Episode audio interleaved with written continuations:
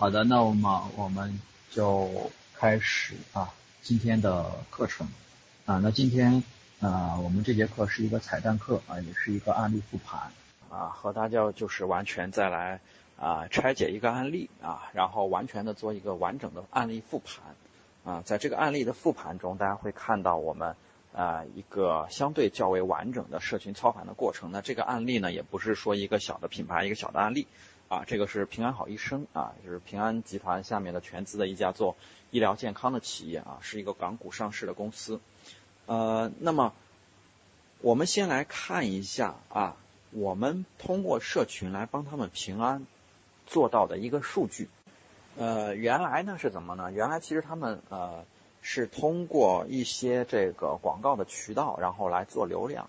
然后流量呢，它是引导到企业微信里边，然后用企业微信承担这个，呃，所谓的客服的职能啊，然后一对一的，然后和客户去聊啊，然后，呃，聊的过程中呢，然后，啊，可能客户是过来咨询一个健康问题的或医疗问题的，然后在聊的过程中向他们来推这个，呃，私家医生服务。那么在过往的这个转化率里边呢？啊，其实这个场景的转化率啊，就有点像它这个场景，其实有点像这个电商淘宝小二啊，淘淘宝客服的这个场景，对吧？啊，通过旺网来来来来来做聊天，对吧？啊，但是这个场景呢，实际的转化率不高，啊，大概是在千分之几。那后来呢，我们做社群，我们后来通过社群呢，啊，是用了啊，就是当然我们前期做了呃一些准备啊，然后。呃，拉了群之后呢，我们就快速的啊做了三天，呃，然后啊，并且也完成了一个成交啊，在三天内我们就完成了一波成交，呃，那在三天内完成的这一波成交呢，后来我们把这个啊付费转化率啊就提升了十三倍多啊，提升了十三倍多。那同时呢，啊，其实啊它本身是一个高客单啊，因为这个私家医生服务里面它它有两个最基础的呃版本，一个是那个。啊，成人版啊，就是那个成人的私家医生服务，然后这个是四九九一年，但还有一个是，呃，这个，啊，儿儿童版啊，儿科版，儿科版的话它是九九九一年。那其实在这个基础之上呢，还会有更高价值的产品。那更高价值的产品一般可能是做一些，比如说基因检测啊，或者一些附加的医疗服务。那所以我们当时做的是儿科版啊，是九九九一年，属于高客单了已经啊，然后。呃，但是我们在三天的这个成交里边，不仅仅做了，不仅仅做了这个啊九九九的成交啊，然后我们还成交了更高客单的啊，就是包含基因服务的这个啊二九八八的这个一个一个套餐啊，这样这个就是一个数据啊，就是一个数据。然后啊，我觉得这个数据对我们来说也是第一次来挑战所谓的啊高客单，因为正常来说，你像我们啊，无论是做大的案例，好比说雅培啊。屈臣氏啊，这种里边其实你想一下，奶粉能多少钱啊？几百块，小几百是吧？那那那那那你屈臣氏好，你卖卖卖卖护肤品啊？你毕竟不是说在群里面走那个那些高单的是吧？是都卖 SK two 海蓝之谜这种是吧？不是这样的。那你正常的护肤品你能卖多少钱是吧？也是小几百甚至几十的都有，啊，这个都是在。呃，属于低客单，但是平安这个完呃完全就是我们第一次来尝试高客单啊，我们觉得说啊数据还是啊怎么讲，就是至少我们还是满意的，但是呢啊我们觉得说还是有可提升的空间啊。好了，我在开始说了数据之后呢，大家肯定呃比较关注说，哎，那你这个呃具体怎么做到的呢？啊，那怎么做到，我就来给大家来一一来讲一下。那首先我要说一下背景啊，我再把这个我们的这个业务背景、公司背景再介绍一下。平安好医生，我刚才说了是平安集团下面的公司啊，它是做医疗的啊，也是一家港股呃上市的企业啊。他们其实是在卖这个啊私家医生服务啊，那是怎样的？有人说私家医生是不是呃就上门的啊？不是那种啊，不是那种，那种叫家庭医生，不太一样。啊，这种呢其实就是 A P P 啊，你下载一个平安好医生的 A P P，然后你交一个私家医生的服务费啊，成人是四九九，啊，儿童是九九九啊，一年你交了这个服务费之后呢，你就可以啊，在线上来啊，二十四小时他们服务你啊，你哪怕半夜三点啊，你不舒服了都可以在远程问诊啊，这样这样一个一个一个服务。呃，但是会有一个很大的问题啊，这个问题在哪儿呢？问题在于说，其实在美国的啊这个医疗的啊环境下面，他们其实私家医生的普及度是百分之百啊，是百分之百。但是其实在国内的私家医生普及度，我们看数据。显示是百分之三十三啊，意味着三个中国人里边有一个人是有私家医生服务的。但我觉得啊，这数据肯定是有问题的啊，因为咱们听课的这些人里边，啊，我觉得至少我是没有私家医生的。然后大家谁有私家医生，可以啊和我们分享一下。但是如果啊我们几百个人啊里边几千个人里边才有一个人有私家医生服务，这。比例绝对到不了百分之三十三啊！这数据肯定是有问题，但没办法，这是官方统计的数据，我也不知道怎么统计的。呃，所以呢，其实私家医生啊，在国内根本就没有普及，所以这不是高不高客单的问题啊。哪怕是低客单，这个也是很有挑战的，因为挑战在哪？挑战在于说你要教育用户啊。我们很多的这个宝妈啊。在我们运营群的时候，他们甚至还没开始运营的时候，他们甚至以为说所谓私家医生服务就是，啊，到我家来啊，给我上门服务。我说天哪，九 九百九十九一年是吧？你你你连医生的这个机票你都包不住，你让医生上门，这是不可能的。他们会认为是上门，就是意味着什么？用户根本对这东西是没有感知的，没有得到教育啊，然后又是。啊，非刚需，那一般小孩生病怎么办呢？去医院喽，是吧？啊，又是非刚需，是吧？又是低频，啊，所以这个是一个比较困难的事情啊。当时对于我们来说，我们觉得蛮有挑战。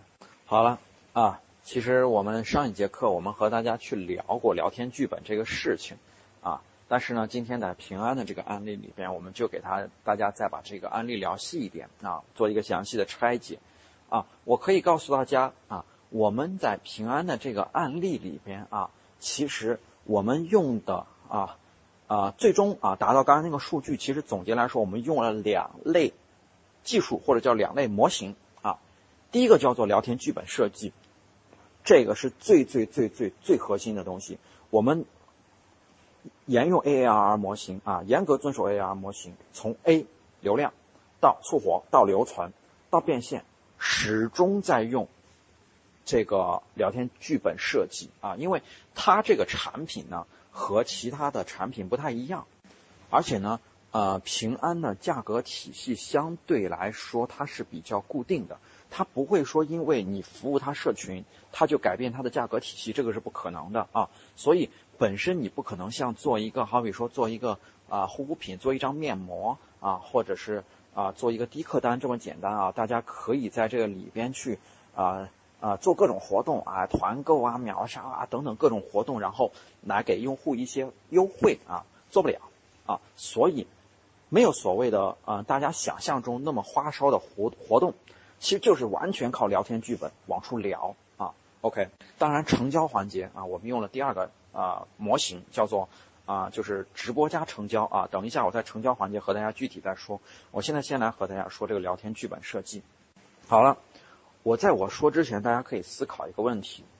我刚已经说了，宝妈不懂什么是私家医生服务，而且在中国的医疗现状下面，小孩生病不管白天还是半夜，半夜如果发烧，一定是去医院是首选。OK，那这个是背景啊，这个或者说我们叫做这个是用户画像。你基于这样的用户画像，你打算怎么样啊来设计你的这个运营的路径？那我先说一下我的思路，我的思路是这样的：首先啊，啊，我要先去啊，先去激发你们关于宝宝看病的需求啊，让你们知道说哦，原来宝宝看病啊是一个呃怎么讲，就是一个蛮重要的事情啊。但是我不说，我在这个环节我不会说向你推销好医生的，我只是激发你的需求啊。好比说啊，你总是认为说哦。啊，我家宝宝啊脾胃不好，这是很笼统的。但是我所谓的激发你的需求是，我要让你清清楚楚的知道你家宝宝啊是那个肠肠道里边不好啊，肠道里边缺益生菌啊。我举例啊，然后我要让你这样细化具象化你关于你家宝宝身体健康方面的问题啊，这个就是激发你的需求。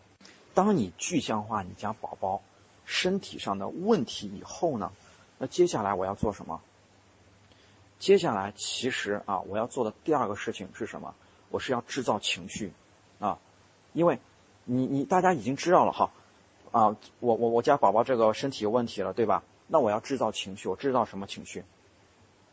我制造关于你家宝宝看病的情绪啊，就是让你感觉到恐惧、恐慌、焦虑的情绪。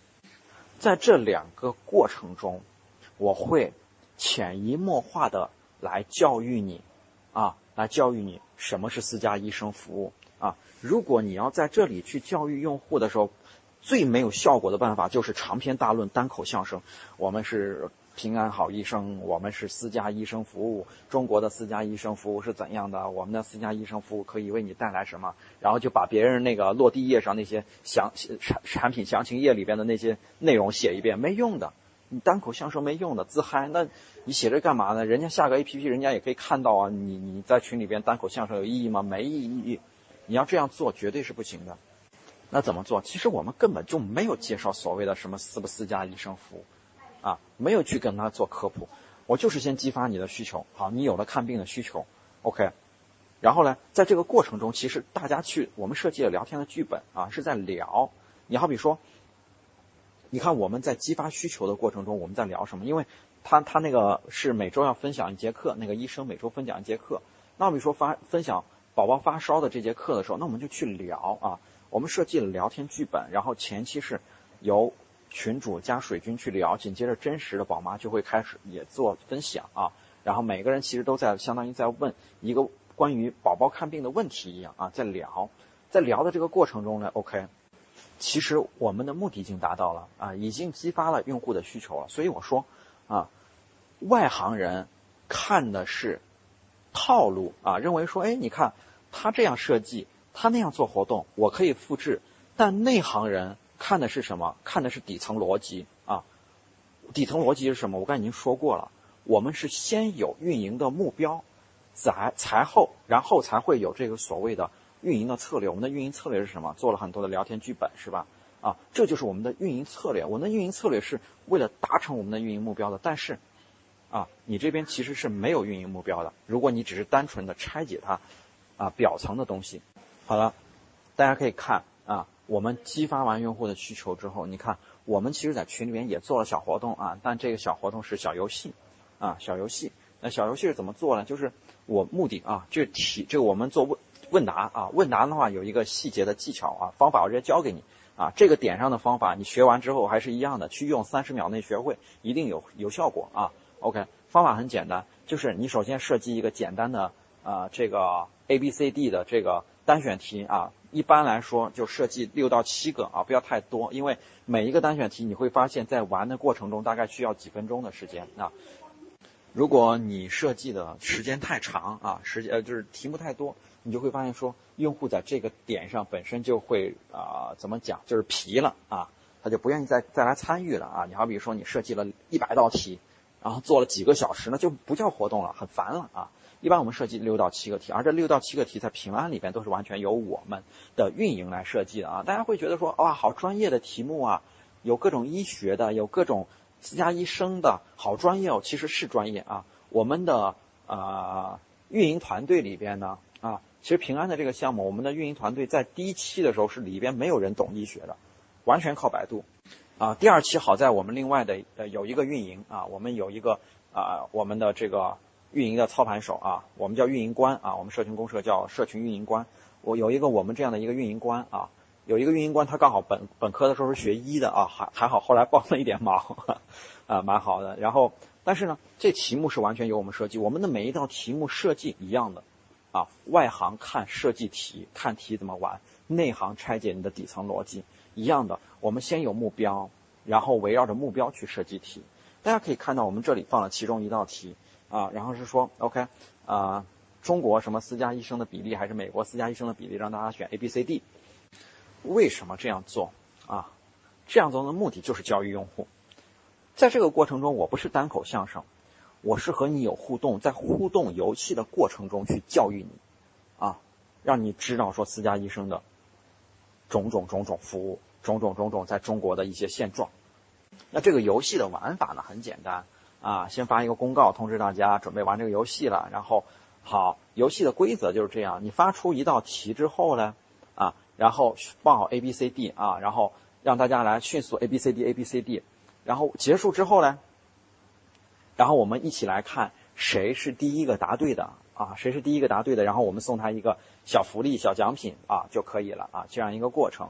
那所以呢，这个这个这个活动啊，你还是三十秒就能学会，你拿到你的群里面去玩特别有意思啊，因为大家最后全部段子手就出来了，已经不是答题了，最后段子手全部出来了，因为这个活动其实是设计的，专门是这样设计，它会在一定程度上比较拼网速啊。因为好比说有一些题目一眼就知道选 A，很多人都选 A，但是这个时候拼网速了啊，所以会特别有趣啊。然后这个就是能做一个深度的促活，但是促活的本身又能够带给用户的是什么？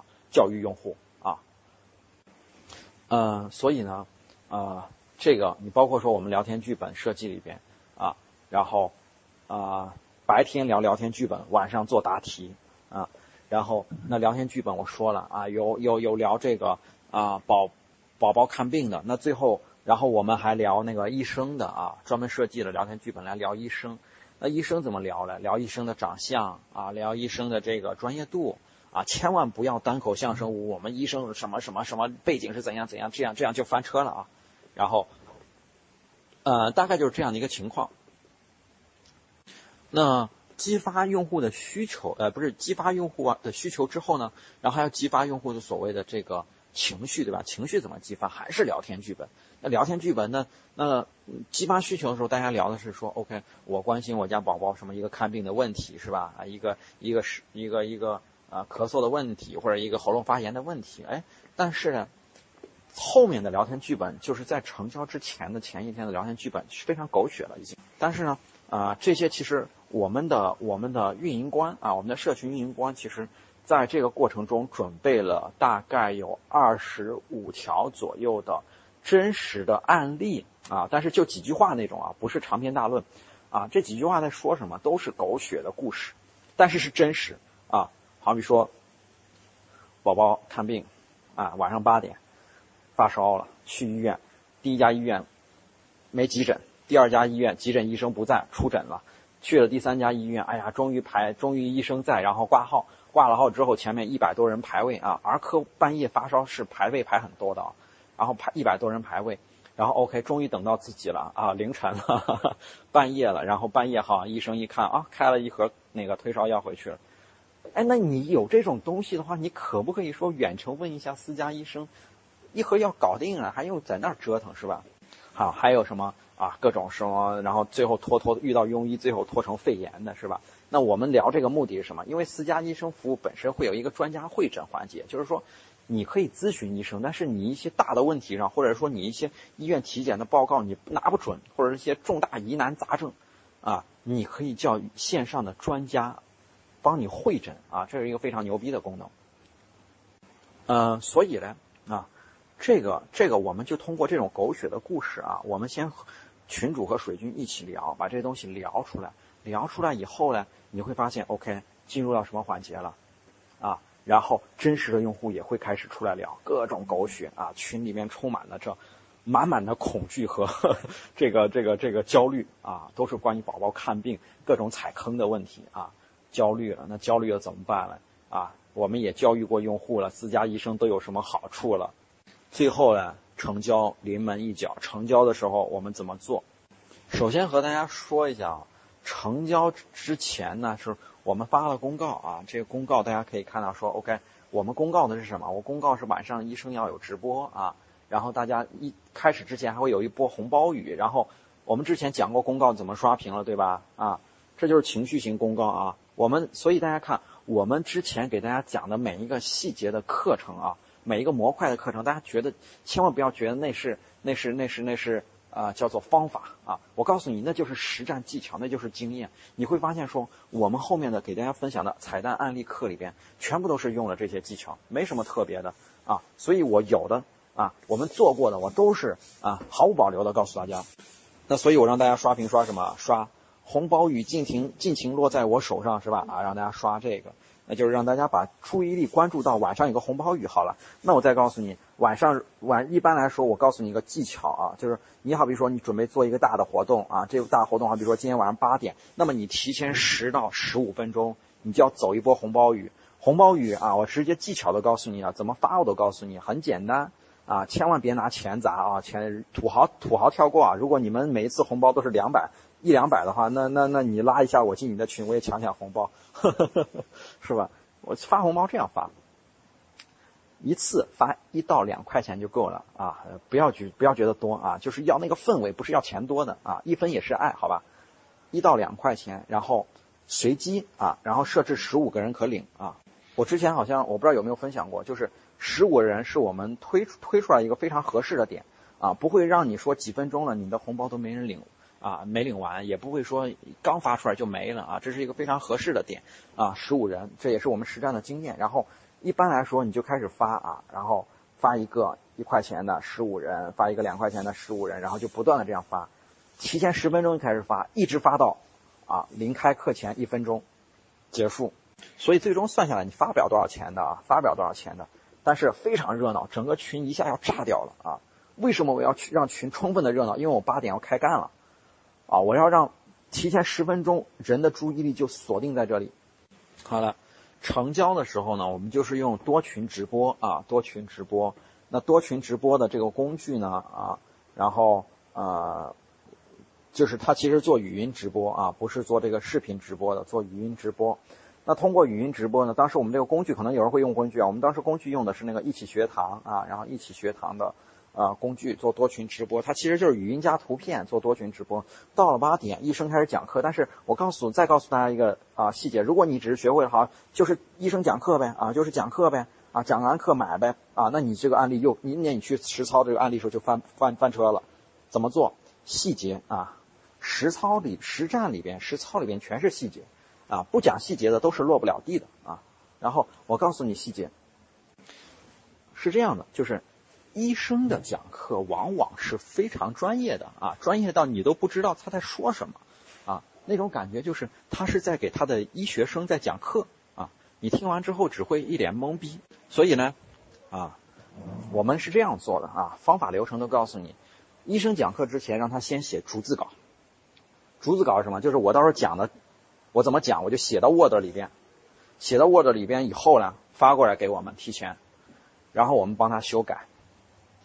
我们要是他讲的百分之百都是干货，我们要帮他穿插百分之十到二十，啊，一般你做到百分之十五左右的这个啊营销。什么叫营销？就是钩子啊。你好比说讲说，那个你纯干货的分享，好比说啊，那个宝宝发烧了。是因为病毒还是细菌？怎样怎样怎样怎样？这叫干货。钩子是什么意思？就是这样设一个钩子，说，哎，讲完之后说，哎，那呃那个平安的私家医生服务嘞啊，他可以帮你做什么什么？只说两句话，这就叫钩子。然后继续再分享你的干货内容，啊，然后呢，宝宝那个细菌感染又是怎么样怎么样对治的？这样就 OK 了啊。然后把你的这个钩子不要设太多，全篇都是钩子的话，别人会退群的，啊。但是满篇百分之百都是营呃都是那个干货的话。其实是没办法去产生销售的啊，然后所以呢，百分之十五左右的这个钩子啊，有人说为什么是百分之十五啊？我们总会有一些量化出来的是吧？十五个人抢是吧？一到两块钱，什么三天定底，什么六十人定底，然后什么百分之十五的什么钩子是吧？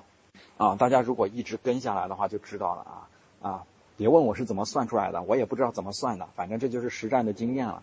总结出来的啊，都是一步一步总结出来的。刚好我们就不断的去做实战，不断的去运营项目，然后我们最后得出来的一个经验就是百分之十五会合适一些。那医生讲课呢，不能说讲完之后，哎，大家来买吧。啊，那医生就要撤退了啊，不能让医生来做这个事情，不然的话，医生就感觉医生就 low 了，就掉价了。所以我们包装了另外一个人设，叫医学小助手啊。医生讲完课之后，医学小助手就出来了。医学小助助手出来干嘛了？啊，他做的事情就比较简单了啊，然后介绍一下，再去介绍一下私家医生服务，然后再抛出我们的购买链接就好了啊。那然后呢？啊，紧接着我们要让水军啊晒一个单。晒一个，我购买了啊，不要晒太多啊，不要水军那个几几十个水军，一般我说了，水军一个群里面最多三个啊，然后晒一下单啊，然后紧接着真实用户也会陆陆续续出来购买啊，这就是一个完整的购买的流程了。最后呢啊，我来总结一下，这个项目最后做的数据还不错。第一点啊，叫做通过聊通过聊天去教育用户，通过聊天啊去。介绍你的产品，而不是单口相声。这考验的就是聊天剧本设计能力。大家可以看到我们的群里面各种什么红包雨啊，各种问答小活动啊，各种活跃是吧？超级活跃。这考验的就是你的社群运营能力。成功的背后啊，一定不是我一个人在做啊，一定是有，因为我们社群公社是有一个很大规模的团队啊，一个很大规模的社群运营官的团队。我们有我们的体系在做这个事情啊，不可能我一个人冲到冲到这个群里边自己去操盘一个群，那能能能做多少钱呢？能能能变现多少呢？不可能是吧？啊，我们每个月都是在规模化的做啊，最少也有十几二十个项目啊，在同时在做每个月。OK，所以呢，这个考验的是什么？考验的是你的项目管理能力啊，因为我们每一步怎么做。然后你的 KPI 怎么去做？这个全部是考验项目管理。所以，真正你一个人玩社群玩得很好了，那叫你的运营能力好，但是不代表你可以规模化。在规模化的过程中，很考验项目管理的能力。那有的时候呢，好比说，哎，几点发红包合适啊？然后用户正聊着你要不要发红包，这个其实就是很多的细节和节奏的把控。这个考验的就是你社群运营的感觉了啊。总共就是这四点。然后来最终把我们这个项目做好。好了，那么我今天的啊案例复盘就到这里，因为我们今天是彩蛋课案例复盘，所以没有作业。好了，今天的内容就分享到这里，谢谢大家。